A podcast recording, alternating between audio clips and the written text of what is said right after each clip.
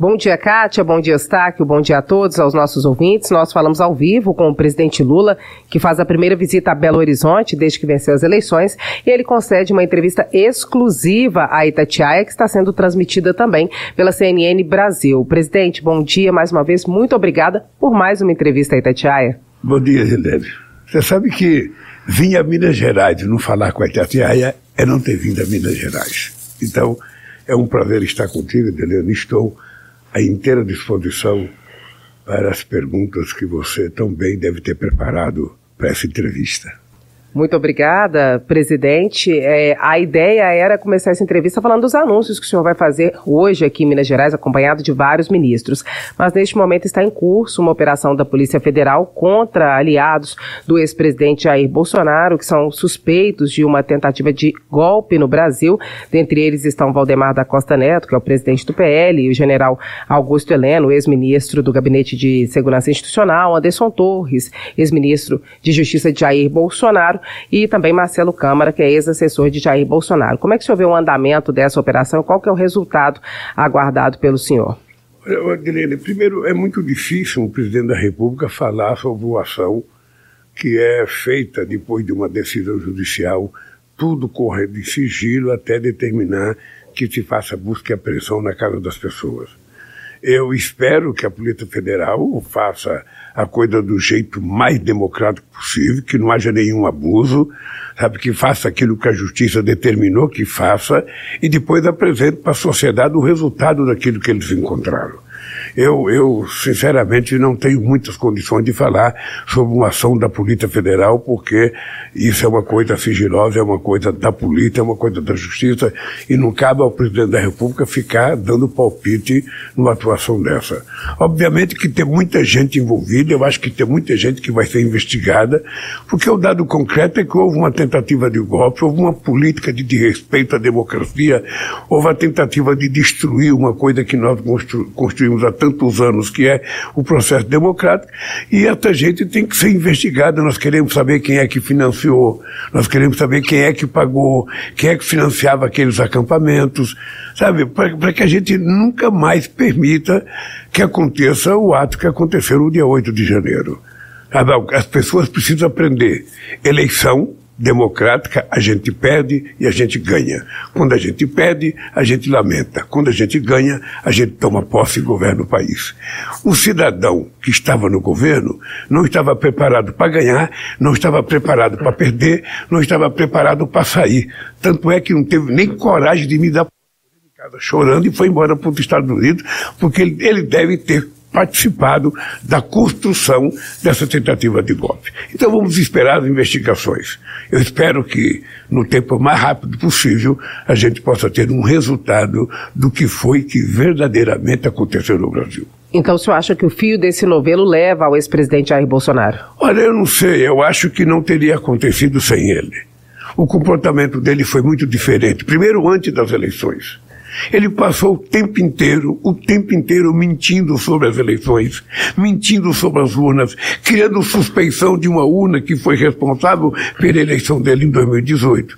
Ele fala da urna e fala que, foi, que a eleição não foi legal, mas ele deveria então pedir para que todos os deputados e senadores renunciassem, porque todo mundo foi eleito no mesmo processo eleitoral com a mesma urna.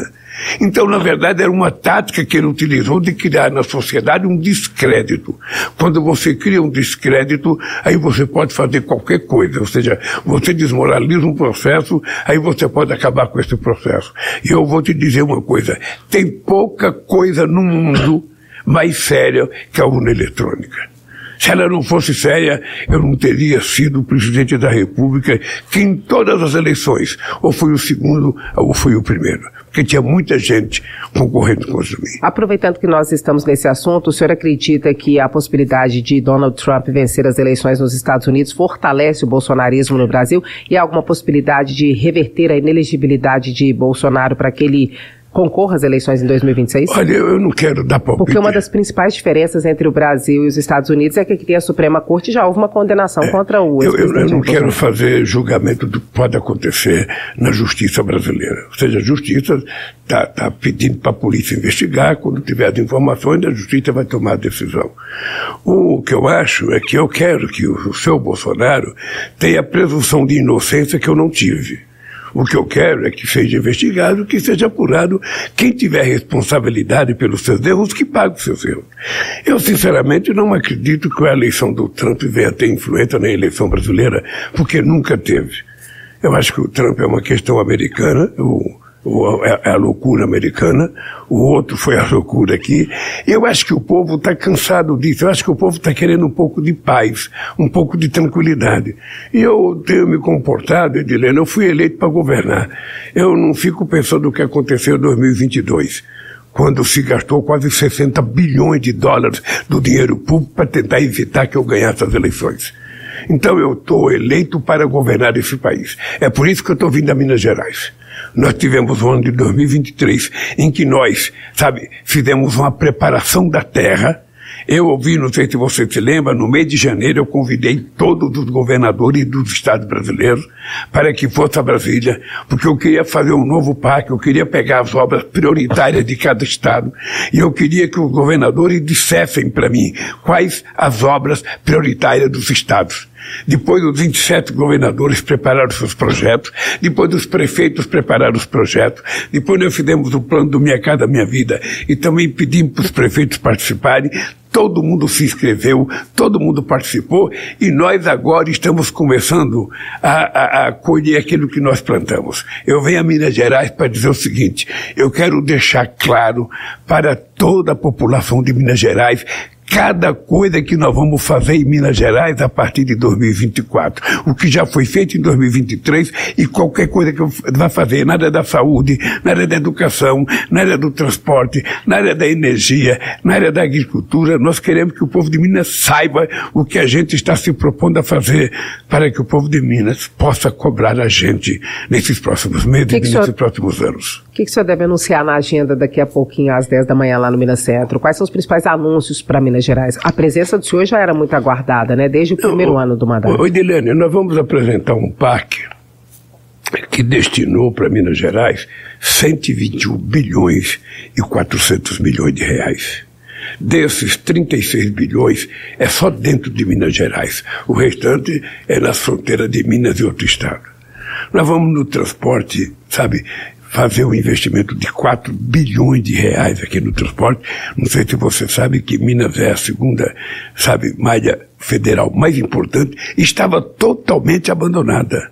No governo passado tinha se investido apenas 222 milhões, nós investimos no primeiro ano 557 milhões de reais e o, o ministro Renan vem aqui para apresentar tudo que está preparado para se fazer na malha rodoviária de Minas Gerais, como veio o ministro da Minas e Energia para dizer tudo que vai ser feito na área de energia, como veio a ministra da Saúde para dizer tudo que vai acontecer na área da saúde, como veio o ministro da Educação para dizer tudo que vai acontecer na área da educação. E o ministro Ricorta faz um fecho mostrando tudo que o PAC colocou de importante. Grande parte dessas medidas ditas pelo próprio governo de Minas Gerais, que é que nós ouvimos para discutir as prioridades dos estados. Então o que eu quero, na verdade, é dizer para o povo mineiro, para os políticos de Minas, para os prefeitos de Minas, tá? A, a, o, o PAC está nu diante do povo de Minas Gerais para que eles possam investigar, para que eles possam cobrar, para que eles possam acompanhar, porque, né, na verdade, nós herdamos o país com milhares e milhares e milhares de obras paradas. Ô, Dilene, eu tenho ido inaugurar casa que era para estar pronta em 2011. Eu tenho de inaugurar a casa que tá, era para estar pronta em 2016. As casas que não foram construídas, elas ficaram paralisadas. As pessoas roubaram as coisas que estavam dentro da casa, roubaram o vitrô, roubaram porta. Então tem que fazer um novo orçamento e construir uma coisa que já era para estar pronta. Foram 187 mil casas que ficaram paralisadas nesse país e semi-destruídas. Então nós estamos nessa fase, estamos começando o programa de 2 milhões de novas residências nesse país, pactuada com os prefeitos. sabe, os prefeitos participaram, da mesma forma que escola de tempo integral, os prefeitos vão participar. Tudo que a gente está fazendo é em combinação com as prefeituras, porque são os prefeitos, em última instância, que vão executar as políticas que a gente deliberar a nível nacional. O senhor falou em obras, uma das principais questões de Minas Gerais é a BR-381. Três leilões já deram errado. A princípio, não há recursos no orçamento do governo federal para a 381 nesse ano. O senhor disse na campanha que queria transformar a 381, que hoje é chamada de BR da Morte, em BR da Vida. O que, que tem para a 381 de anúncio nessa é, vinda? Deixa eu lhe falar uma coisa. Eu, eu já andei muito na BR 38. Eu já fui muito ao Vale do Aço, eu já fui muito a governador Valadares por ela, de dia e de noite. Eu, eu, sinceramente, é uma estrada difícil.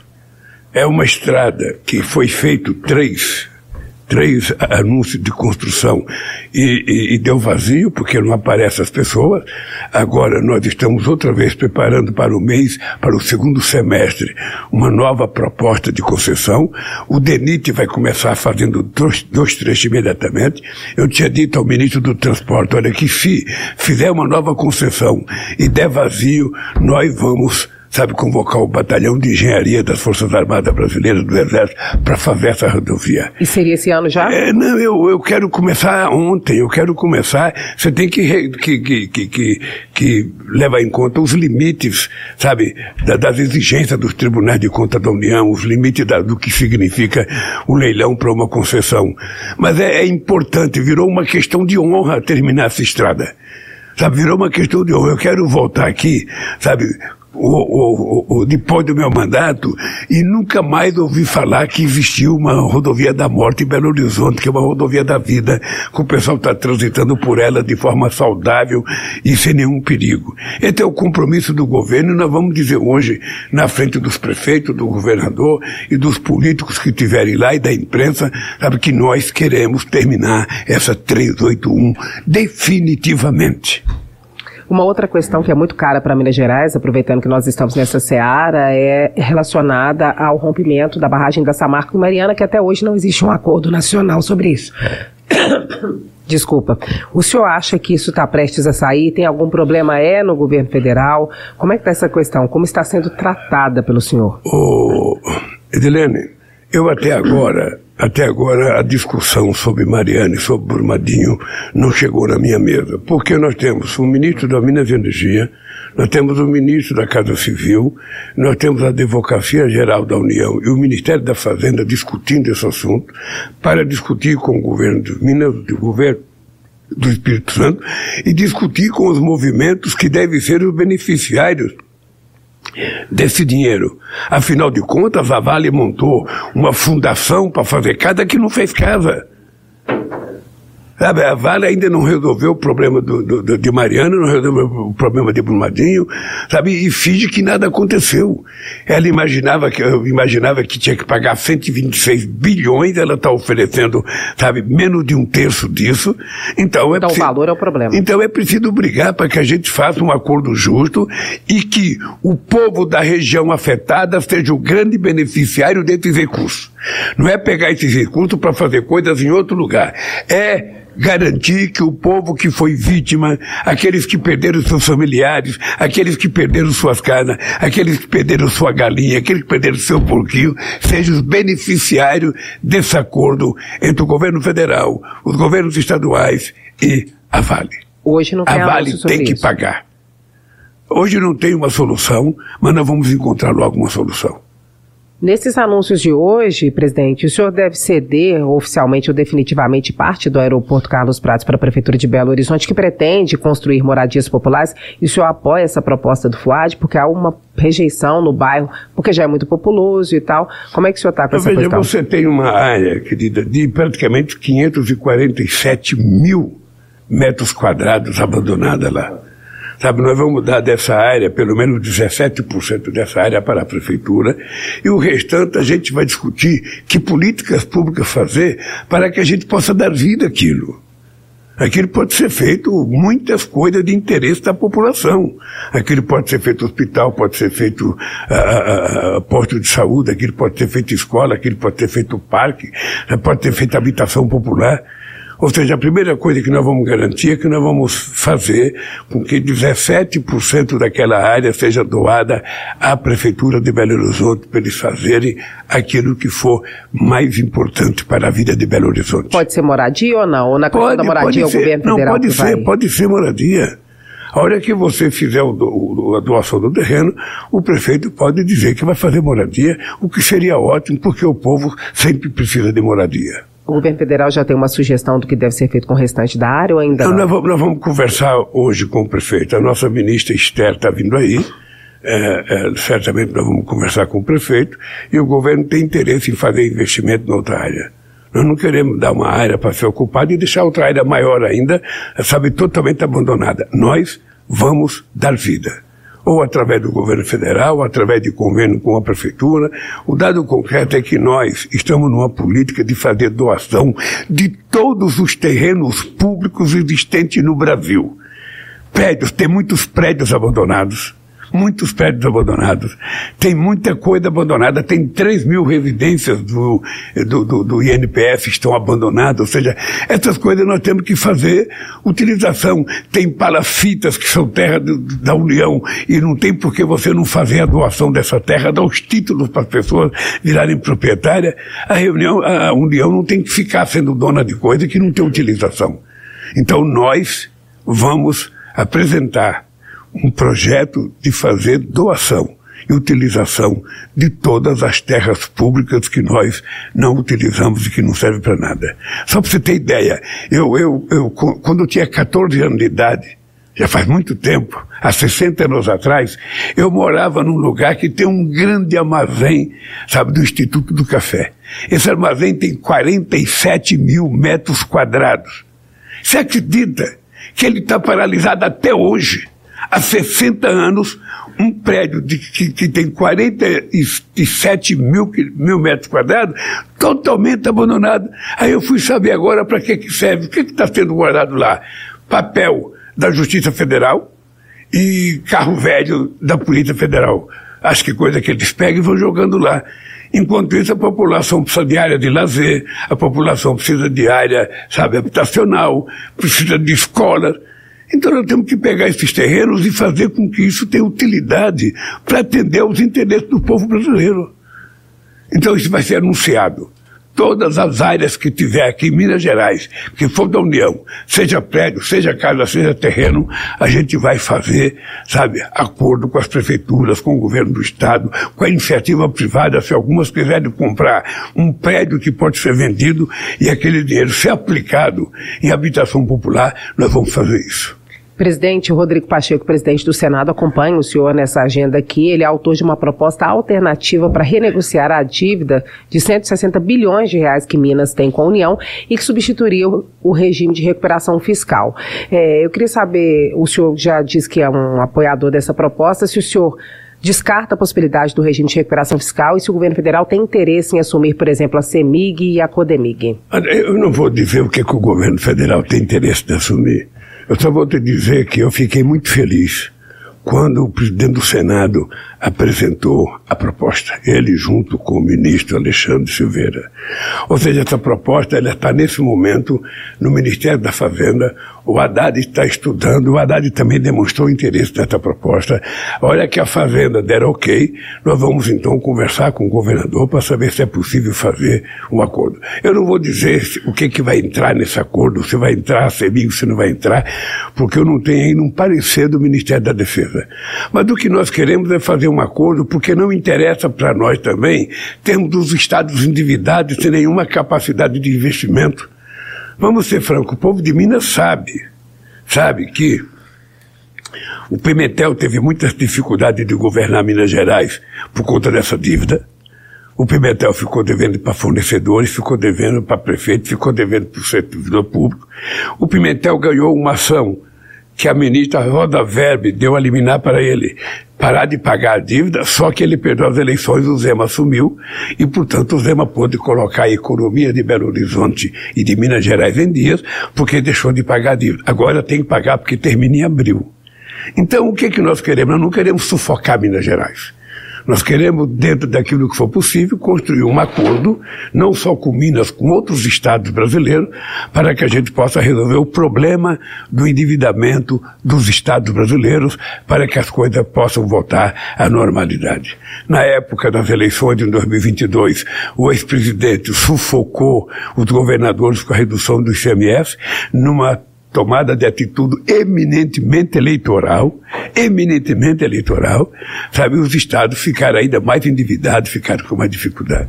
Então, ô Edileno, quando terminar a nossa entrevista hoje, a apresentação do PAC, é importante que a imprensa de Minas Gerais fizesse uma comparação entre o que foi feito em Minas Gerais nos meus dois governos passados e da Dilma, era importante que fizesse uma comparação o que aconteceu no governo Temer, no governo Bolsonaro em Minas Gerais, qual foi o metro quadrado que foi feito em Minas Gerais de qualquer coisa, e compare o que, é que vai acontecer agora em Minas Gerais. Porque eu, Edilene, olhando, talvez para a jornalista mais importante de Minas Gerais, eu tenho orgulho de dizer o seguinte, eu duvido eu duvido que na história de Minas Gerais, um presidente da República colocou mais investimento aqui do que eu coloquei nos dois mandatos meus, quando o AF era governador. E agora, com a apresentação desse PAC, eu vou falar que eu duvido que apareça um presidente da República que coloca à disposição de Minas Gerais 121 bilhões de reais de investimento para o futuro de Minas Gerais. E eu faço isso, sabe por quê? Eu faço isso não porque eu tenho amizade com o governador ou não tenho amizade com o governador. Eu faço isso porque o povo de Minas Gerais é o segundo estado mais importante da federação. É um estado extremamente importante do ponto de vista político, do ponto de vista cultural. É um estado que eu tenho um carinho especial, porque aqui eu já tenho muita história com o Vado do Aço, com o Vado do Mucuri, com o Vado do, do Rio Doce, com o Vado do Jequitinhonha, com o norte de Minas Gerais. Então eu faço isso pelo, pelo compromisso que eu tenho. Eu queria terminar essa pergunta colocando uma coisa. Eu vinha muito a uma cidadinha chamada de Tinga, às margens do rio Jequitinhonha. E toda vez que eu chegava naquele rio Jequitinhonha, que é para atravessar para Itinga, aparecia uma balsa, um homem com uma vara de bambu, sabe que ele tinha um, um, um ele tinha um, um, caroço no peito de tanto colocar aquela vara de bambu para empurrar a balsa. E uma vez eu prometi para ele, se eu ganhar as eleições, eu vou vir fazer a ponte Itinga. Ganhei as eleições, votei a Itinga, levei a Vale do Rio Doce, levei a Uzi Minas, e a Vale e a Uzi Minas assumiram o compromisso de fazer a ponte. E eu, graças a Deus, fui inaugurar a ponte, sabe? Lamentavelmente o Balseiro tinha morrido, ele não estava mais vivo para ver a ponte que a gente inaugurou lá. Então, eu, o Vale do Jequitinhonha, eu tenho uma relação desde o do bispo, o Dom Revende, que era uma figura extraordinária. Então eu, eu, eu quero ajudar essas pessoas, nós vamos renegociar a dívida do pessoal, sabe, por conta da seca sabe, são praticamente 562, 586 é, contratos, são praticamente 8 bilhões de reais que estão envolvidos aí. A gente vai renegociar a dívida velha e a gente vai discutir como facilitar para que no futuro essas pessoas voltem a plantar outra vez. Então, ah, nós vamos cuidar desse país, Odilene, como eu falo o seguinte, eu não quero governar, eu quero cuidar. A palavra correta é cuidar, é cuidar da família, é cuidar da criança. Por isso é que na educação a gente está fazendo uma revolução. Não sei se você sabe, eu e a Dilma fizemos 44 institutos federais aqui. Eu vou anunciar mais oito institutos federais de Minas Gerais. Na história inteira, Minas Gerais só teve 22. Nós, em poucos anos do PT, já vamos fazer ao todo 50 institutos federais em Minas Gerais e ainda é preciso fazer muito mais porque Minas é muito grande. Então, é essa Minas sabe, que nós vamos tratar com muito carinho, com muito respeito, independentemente da relação pessoal entre presidente e governador. Pois é, queria aproveitar esse gancho para fazer uma pergunta para o senhor, tanto em relação ao relacionamento com o governador quanto a relação com Minas Gerais. O senhor acha que o senhor demorou a vir a Minas Gerais porque veio só nesse ano? E o senhor tem uma reunião com o Zema para discutir a dívida de Minas? Ele disse que pediu uma reunião com o senhor. O senhor vai se encontrar com é, ele? Bom, deixa eu te falar. Primeiro, eu não demorei para vir a Minas Gerais porque se você pegar desde a proclamação da República até hoje, acho que nem Juscelino, que, era mineiro, viajou tanto em Minas Gerais como eu viajei em Minas Gerais. Eu viajei em Minas Gerais para criar o PT, eu viajei em Minas Gerais para criar a CUT, eu viajei em Minas Gerais para as eleições de 85, para as eleições de 86, para as eleições de, de 90, para as eleições de 94, para de, todas as eleições eu estou em algum lugar de Minas Gerais. Né? Só para você saber, na posse da Cacá em Araçuaí, a gente tinha eleito a Dilma em São Paulo, e eu saí de São Paulo e fui para Araçuaí na posse da companheira Cacá, há tanto tempo atrás. Então eu tenho esse carinho por Minas Gerais, porque Minas sempre foi muito carinhosa comigo. Eu já ganhei muitas eleições de Minas Gerais. Então o senhor veio no tempo certo. Então nós vamos, nós vamos continuar tratando Minas com muito respeito. Eu tratei Minas Gerais no tempo que a Aécio era governador e ele era oposição com o maior respeito. Eu não fazia diferença entre o Aécio e qualquer outro governador. O Zema é a mesma coisa. Veja, eu, eu falo sempre o seguinte: a nossa relação institucional não é uma relação pessoal. Sabe, o presidente da República tem que respeitar o governador porque ele foi eleito, o governador tem que respeitar o presidente da República porque foi eleito. Sabe, o que, que o Estado, o que, que a União pode fazer pelo Estado, o que, que o Estado pode fazer pela União. É essa comunhão de interesses que vai fazer com que a gente faça as coisas corretas. Eu vou ter um primeiro contato com o governador hoje na reunião. Eu sei que ele está querendo discutir a dívida. Eu disse para ele que a dívida não é discutida comigo ainda, porque ela está na área da Fazenda e ela está na área do Ministério da Casa Civil, da Advocacia Geral da União e do Ministério de Minas e Energia.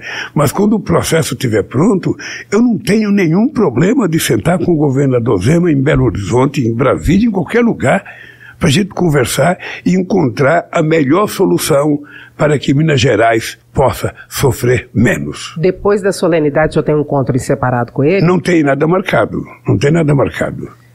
Porque eu tenho compromisso hoje em Brasília uh, por causa das divergências que acontecem todo dia em Brasília. Brasília é um, um palco meio nervoso. Talvez eu tenha que voltar muito rápido quando terminar a minha reunião aqui. O senhor mencionou a interlocução feita pelo presidente do Senado, Rodrigo Pacheco, e pelo ministro de Minas e Energia, Alexandre Silveira, para renegociar a dívida de Minas. Algum dos dois é um potencial candidato do senhor ao governo de Minas, porque a conversa é de que o Pacheco seria essa pessoa, numa composição com o PSD. Olha, eu, eu não sei. É, é, tão, é tão distante a data da eleição, sabe, de hoje, que não dá para a gente discutir.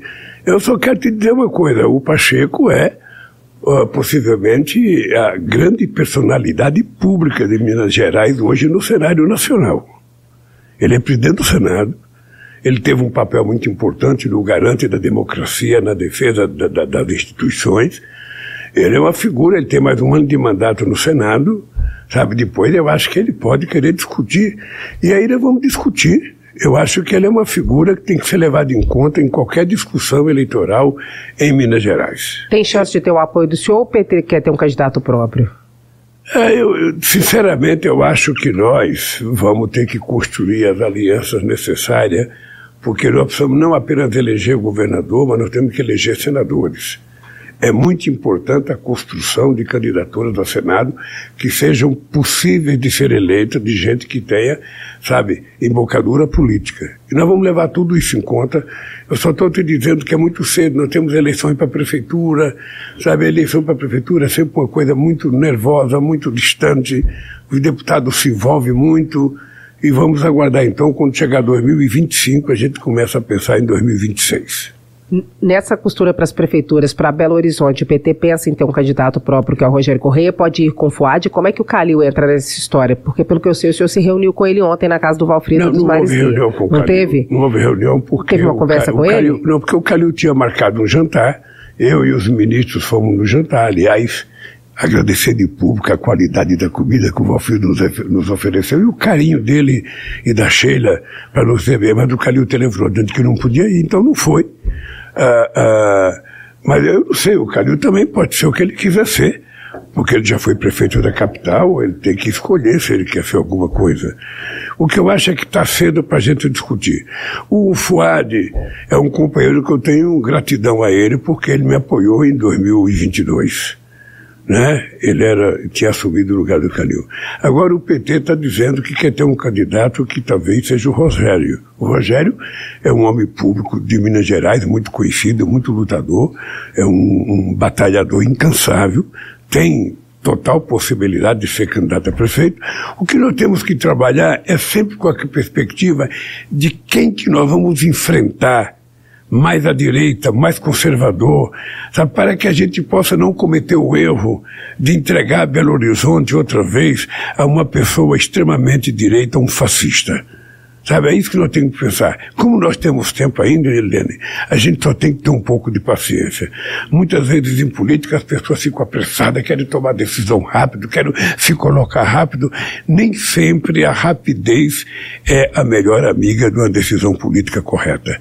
Eu sempre digo o seguinte, eu não tomo nenhuma decisão quando a febre está com 39 graus. Eu primeiro espero a febre baixar. Quando ela chegar a 36, aí eu estou apto para tomar decisão decisões. Então a prioridade é que nenhum candidato mais à direita ou mais bolsonarista, como o Nicolas Ferreira ou Bruno Henrique, ganhe a prefeitura de Belo Horizonte. Eu acho que nós temos que levar isso em conta. É, nós temos que fazer uma análise política, o que significa, sabe, um cidadão fascista, um cidadão negacionista, ganhar uma cidade como Belo Horizonte. Eu acho. Nós temos experiências extraordinárias em Belo Horizonte de gestões do PT, nós temos no Célio Castro lembranças extraordinárias do que é o exercício da democracia. Nós temos o próprio Pimentel, que foi um extraordinário prefeito de Minas Gerais. Nós temos o Calil, que fez uma boa gestão. Então é preciso que a gente esteja sempre tentando oferecer o melhor para o povo de Belo Horizonte. Belo Horizonte é uma grande cidade, é uma cidade bonita, mas tem muitos lugares periféricos sofridos. Tem muita gente sofrida na periferia de Belo Horizonte. E é para essa gente que a gente tem que ter um olhar mais caridoso, mais carinhoso e um olhar para que a gente governe para essa gente. Em 2026, o senhor disputa as eleições presidenciais? Oi, Deliane, essa é a pergunta mais difícil. Tem porque, possibilidade? Porque veja o seguinte: se eu disser para você que não, você vai falar, ah, ele está mentindo. Se eu disser que sim, eu sou muito presunçoso. Só estou em um ano de governança, ainda falta três anos. Eu, para poder falar, eu quero ser candidato, eu não quero ser candidato, eu primeiro preciso terminar o meu mandato. Eu tenho um compromisso de cuidar desse país. Eu quero fazer esse país voltar a crescer. Eu quero fazer essa revolução educacional que a gente está fazendo. Você nem me perguntou sobre o pé de meia. O pé de meia é uma revolução na educação brasileira. Edilene, a gente né? vai garantir a todos os meninos do ensino médio que forem do CAD único, pessoas mais pobres, a gente vai garantir uma poupança para que eles não desistam da escola. Esse ano você teve 500 mil jovens desistindo do ensino médio. Ele termina o ensino fundamental e sob o argumento de que precisa ajudar a família não vão para a escola. Então o que nós queremos é garantir que esse jovem estude, pelo amor de Deus, porque o que a gente não investir em educação agora, a gente vai gastar em cadeia depois, a gente vai gastar no combate ao narcotráfico, a gente vai gastar no, sabe, no combate às drogas. Então é preciso apostar. E nós estamos então fazendo um pé de meia para esses jovens que vão para o ensino médio. Eles vão receber 200 reais por mês durante 10 meses. No final do ano nós vamos depositar mil reais numa poupança para ele. Ele tem que ter 80% de comparecimento na escola e ele tem que passar. No segundo ano a gente faz a mesma coisa, 10 pagamentos de 200, mais mil no final do ano, se ele tiver outra vez 80% de comparecimento de passar. E no final do curso ele vai ter mais mil. Então significa que ele vai poder ter 9 mil reais quando terminar o ensino médio para ele começar a escolher a carreira profissional que ele vai seguir. Nós estamos investindo nisso 7 bilhões de reais. Acho que é uma coisa sui generis no mundo. A gente está pagando para que as crianças não desistam da escola. Lugar de criança não é no trabalho, lugar de criança é na escola. Quando ele se formar, ele vai para o mercado de trabalho. Aproveitando isso, eu quero fazer uma pergunta sobre orçamento para o senhor, mas antes eu quero voltar na questão anterior. No cenário nacional, em 2026, o senhor acha que o senhor pode encontrar um Bolsonaro talvez elegível, um Zema, um Tarcísio? Como é que o senhor desenha o outro lado, assim como o senhor pensa também agora para as eleições municipais? Para o nacional seria como? Olha, eu, eu não, não, não, sei. A, a, ideia nossa agora nessas eleições é lançar candidata onde a gente, a gente tenha condições de disputar as eleições, porque muitas vezes, mesmo você não ganhando uma eleição, você faz uma campanha que notabiliza o surgimento de uma liderança para dar saltos para postos mais importantes. Uh, eu, sinceramente, não posso dizer quem é que vai estar apto para concorrer em 2026. Sabe, tem gente que hoje não é nada e pode ser muita coisa em 2026, tem gente que pode ser alguma coisa hoje e pode virar nada em 2026. Então é só dar tempo ao tempo. A política é uma coisa muito dinâmica. Muito, muito dinâmica, muito. Então, vamos esperar, todos nós fomos eleitos para trabalhar. Eu fui eleito para cuidar desse país, eu Dilene vou cuidar. Eu quero que a economia volte a crescer, eu quero que o emprego volte a crescer, quero que o salário volte a crescer, quero fazer mascada, quero ter escola de tempo integral, quero ter o ensino médio funcionando, quero ter mais gente na universidade. E é isso que me deixa feliz. Sabe? Se chegar no final do meu mandato eu tiver concluído tudo aquilo que nós planejamos e colocamos no PAC, eu posso dizer que eu serei um homem muito realizado. Eu digo sempre, é importante lembrar que eu terminei o mandato em 2010 com 87% de banho ótimo, 10% de regular e 3% de ruim péssimo. Então eu só espero o seguinte, eu plantei a lavoura, ela está adubada, nós colocamos água, agora nós estamos esperando ela crescer para fazer a colheita e vai ser a partir desse ano que a gente vai colher aquilo que foi plantado. Se o senhor não for o candidato, o primeiro nome na lista do senhor é o Haddad? Se falar qualquer coisa agora não tem, não tem nenhum sentido. Não tem nenhum sentido, querida. Presidente, sobre o orçamento, em relação ao superávit, o senhor ainda acha que ele é possível? De onde o governo federal tiraria o dinheiro? O senhor vai insistir, o governo federal vai insistir na reoneração da folha de pagamento, que é uma questão sensível? Ah, deixa eu te contar, a questão da desoneração da folha de pagamento é uma coisa que está sendo discutida. Até falei com o presidente do Senado, com o Rodrigo Pacheco.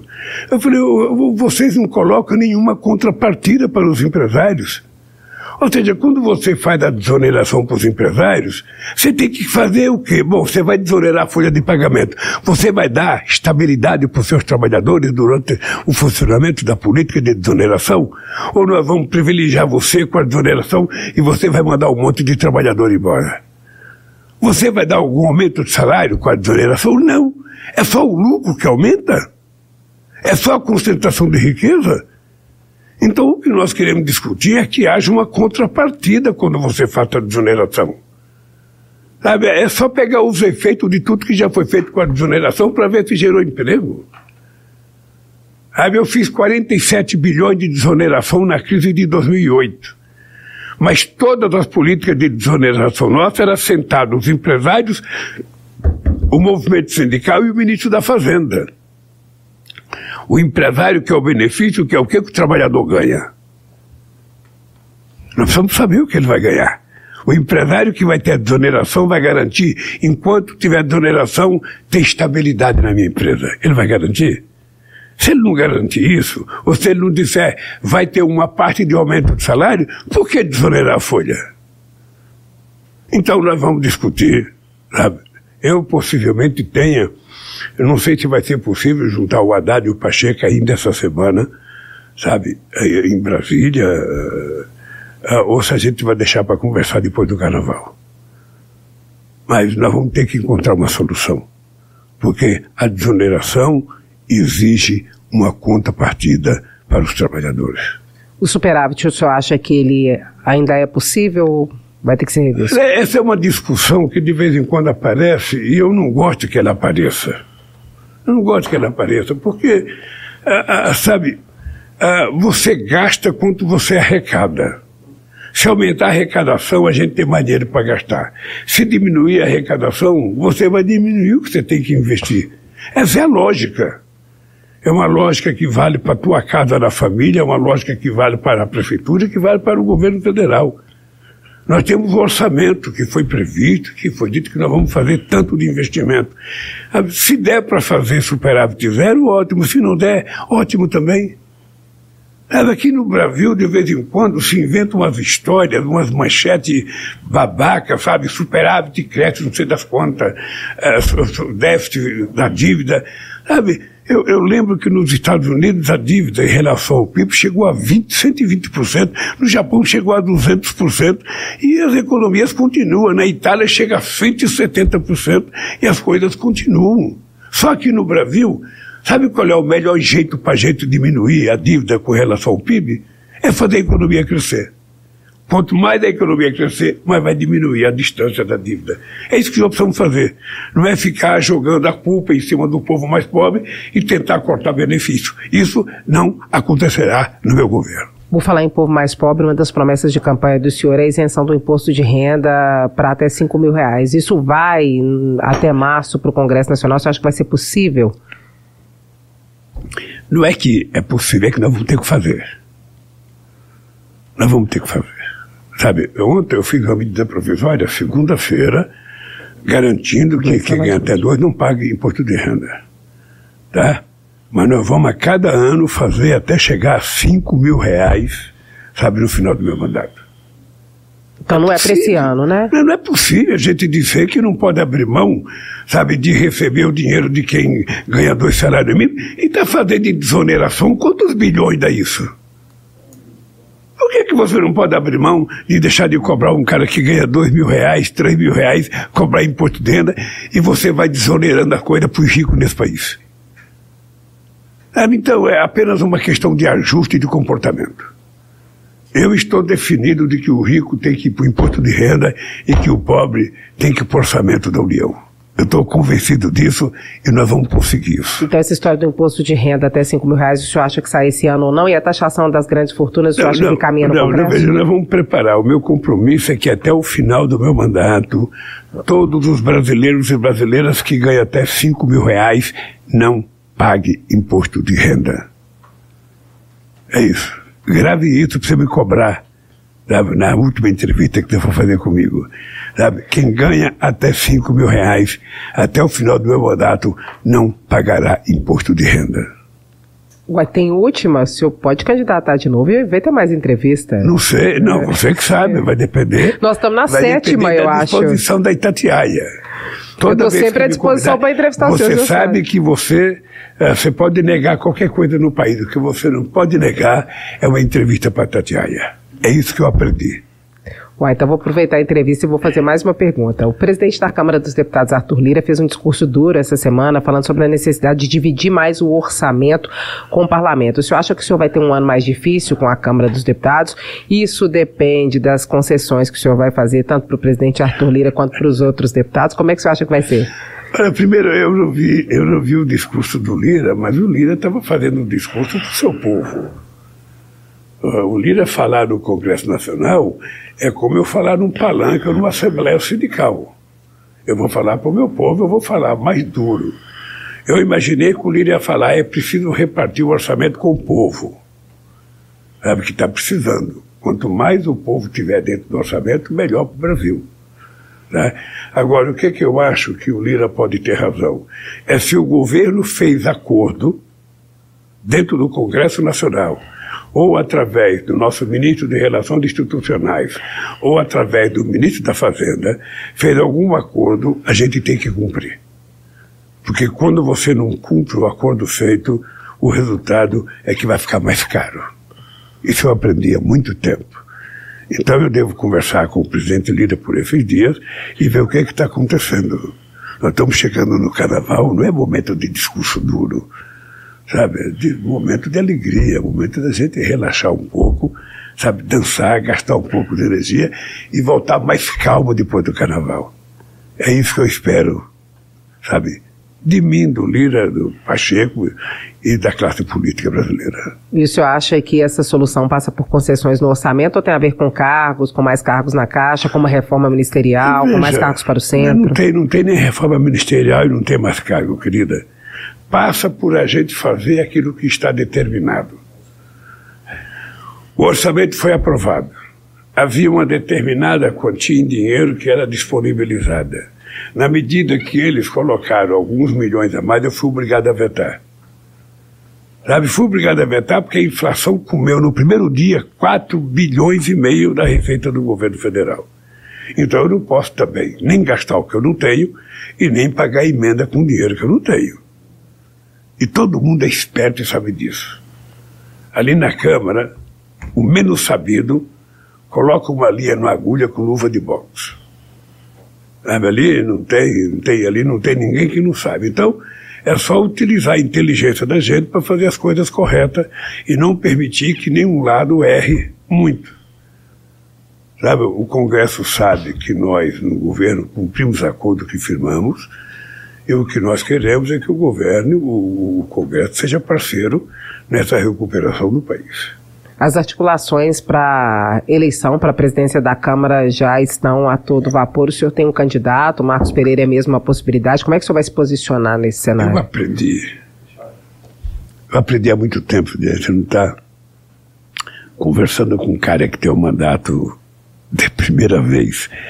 O, é, o, a boa política é o presidente da República não se meter na escolha do presidente da Câmara e do Senado. O que o presidente da República tem que ter preocupação é depois que tiver eleito, ele construir uma boa relação com o que foi eleito. Sempre dizendo uma coisa: não é o presidente da Câmara que precisa do presidente da República. Não é o presidente do Senado que precisa do presidente da República. É o presidente da República que muitas vezes precisa do presidente da Câmara e do presidente do Senado. Então, a boa política é a boa relação. E isso, graças a Deus, eu gosto de fazer e sei fazer. Presidente, nós não fizemos nenhuma pergunta sobre internacional ainda. Itatiaia tem acompanhado as missões internacionais do senhor muito de perto. Em relação à questão aqui regional, na América Latina, como que, com o passar dos meses, a eleição do Javier Milei tem ou pode impactar dentro do Mercosul, na América Latina? Como é que o senhor está vendo esse cenário? Os objetivos do Brasil, com a moeda comum, a moeda única? Como é que o senhor vê? Olha, eu não tive contato com o presidente da Argentina Uh, mas eu, eu, penso que, independentemente dos discursos que ele faça para agradar o seu povo ou os seus eleitores, ou seja, eu acho que o Mercosul é mais forte que isso. Eu acho que a nossa relação entre Brasil e Argentina é uma relação muito forte, é uma relação institucional muito forte. As instituições argentinas e brasileiras conversam entre si. Eu acho que isso não vai nos trazer nenhum problema. Obviamente que você vai ter a possibilidade do enfraquecimento do Mercosul a depender do comportamento da economia argentina. Mas eu não, não, não vejo maiores problemas com o Brasil. Não vejo nenhum problema, sabe? O Milley fez o discurso que quis fazer, ganhou as eleições, agora ele tem que governar. E vamos ver a diferença entre a teoria e a prática. Presidente, eu sei que o senhor está na primeira visita a Minas Gerais, mas o senhor já planeja uma segunda, aproveitando que nós estamos caminhando para o finalzinho da nossa entrevista agora? Eu vou vir muitas vezes a Minas Gerais, Edilene. Eu, eu, você sabe que eu, quando tomei posse, eu tinha uma missão. Primeiro, a de construir a reconstrução do Brasil. Você sabe que o Brasil estava. O Brasil não foi governado no governo anterior o Brasil ficou como se fosse um barco à deriva. E a coisa mais verdadeira que o Bolsonaro falava era isso. Eu não sei governar, não gosto de governar, não entendo de economia, eu não quero saber de nada disso. Era isso mesmo. Ele não queria saber de nada disso. Passou o orçamento para o Congresso dirigir e passou a economia para o Guedes dirigir. E a teoria simples era vender tudo vender tudo. Eu se perguntar para você, que é uma jornalista informada, Edilene, me diga quantos metros de rodovia o Bolsonaro fez em Minas Gerais, em quatro anos. Você não vai saber, porque ele não fez. Quantas casas populares fez em Minas Gerais? Você vai ter dificuldade de saber. Quantas escolas fez em Minas Gerais? Não fez. Porque o negócio desse não era ele. O negócio do Bolsonaro era mentir. Era fake news. Era fazer provocação. Era arrumar inimigo. E assim ele levou um mandato de quatro anos, sabe, fazendo a loucura que ele fez com dinheiro público. Ô, ô, Dilene, a merenda escolar ficou seis anos sem reajuste nesse país. as bolsas de estudo para os nossos graduados, ou seja, para o nosso pesquisador, seis anos sem aumento, de, de, de, de, sem nenhum reajuste. Sabe, esse país foi desmontado. E nós passamos um ano reconstruindo esse país, sabe, plantando as coisas, arando a terra, aguando a terra, colocando semente. Agora estamos colhendo. Eu vim aqui para Minas Gerais para dizer o seguinte, sabe, as coisas estão plantadas e nós vamos começar a colher. E eu virei muitas vezes a Minas Gerais. Espero que eu venha não para política, espero ser convidado para comer um, um franguinho com quiabo, para comer um frango breguento no chapuri, para comer alguma coisa. As pessoas só me convidam para atividade política, eu quero ser convidado para outras coisas. Você sabe que eu vou ao Rio de Janeiro desde 1975.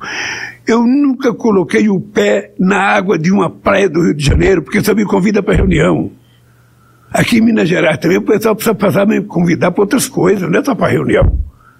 Convida para passar um tempo aqui numa boa serra dessa aqui em Minas Gerais, numa cachoeira, para descansar uns dias, mas é só reunião, reunião, reunião. E eu vou vir muitas vezes a Minas Gerais porque eu quero inaugurar muita obra em Minas Gerais. E você vai ver porque você vai ser avisado. Dilene, o Lula vai estar em Minas Gerais para inaugurar tal coisa. E a Itatiaia vai ter que estar lá para me entrevistar. Presidente, muito obrigado por mais essa entrevista exclusiva a Itatiaia. Obrigado, Dilene, obrigado a todo o pessoal que trabalha na Rádio Itatiaia. Eu quero te dizer que eu aprendi aqui em Minas Gerais com um companheiro muito, muito querido meu, que é o nosso companheiro Luiz Dulce. Toda vez que eu via Minas Gerais há muito tempo atrás, ele dizia: não pode deixar de falar com a Itatiaia, porque falar com a Itatiaia é falar com Minas Gerais, sabe, de todos os quatro cantos do Estado. Então eu direi: eu estou feliz, obrigado pela entrevista.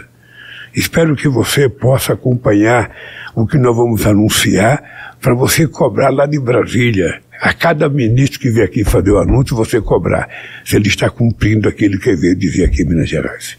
Então, muito obrigado. Eu que agradeço, presidente. Kátia Eustáquio, nós ouvimos o presidente Luiz Inácio Lula da Silva em mais uma entrevista exclusiva a Itatiaia, que foi transmitida pela rádio, pelo YouTube da rádio e também pela CNN Brasil.